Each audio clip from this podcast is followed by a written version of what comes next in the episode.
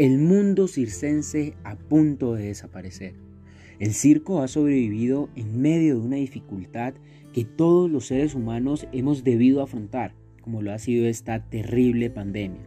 La vida circense no tiene límites y esto conserva la tradición familiar que de generación en generación busca divertir a miles y miles de personas.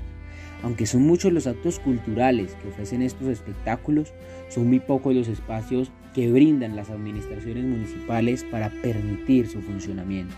Esa excesiva tramitología hoy debilita muchas empresas circenses.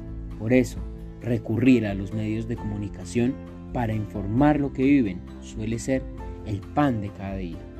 La cultura es uno de los sectores de la economía que más se ha visto golpeado en medio de esta coyuntura.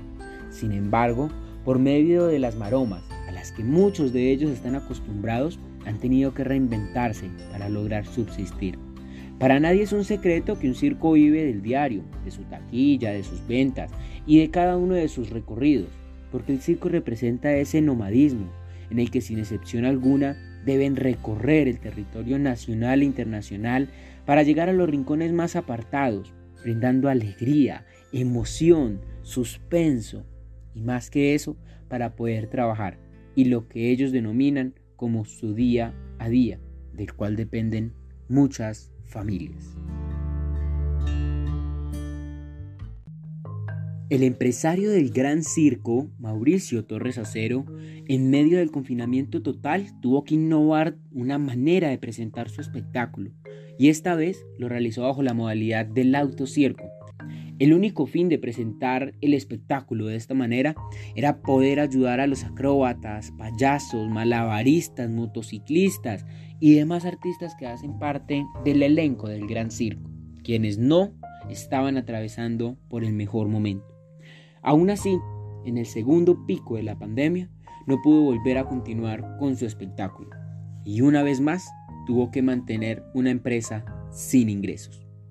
Las medidas decretadas por el gobierno nacional con el fin de mitigar la propagación del COVID-19 afectaron a esta y muchas empresas más.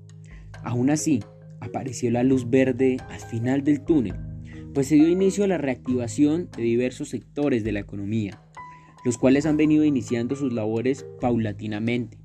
Sin embargo, los espectáculos circenses, por cuestiones de aforo, han sido uno de los últimos en reactivarse. Pero este no ha sido impedimento para innovar el espectáculo. El Gran Circo ha iniciado de nuevo su gira con atracciones para toda la familia, realizando su recorrido por los municipios de Sogamoso y Ditama.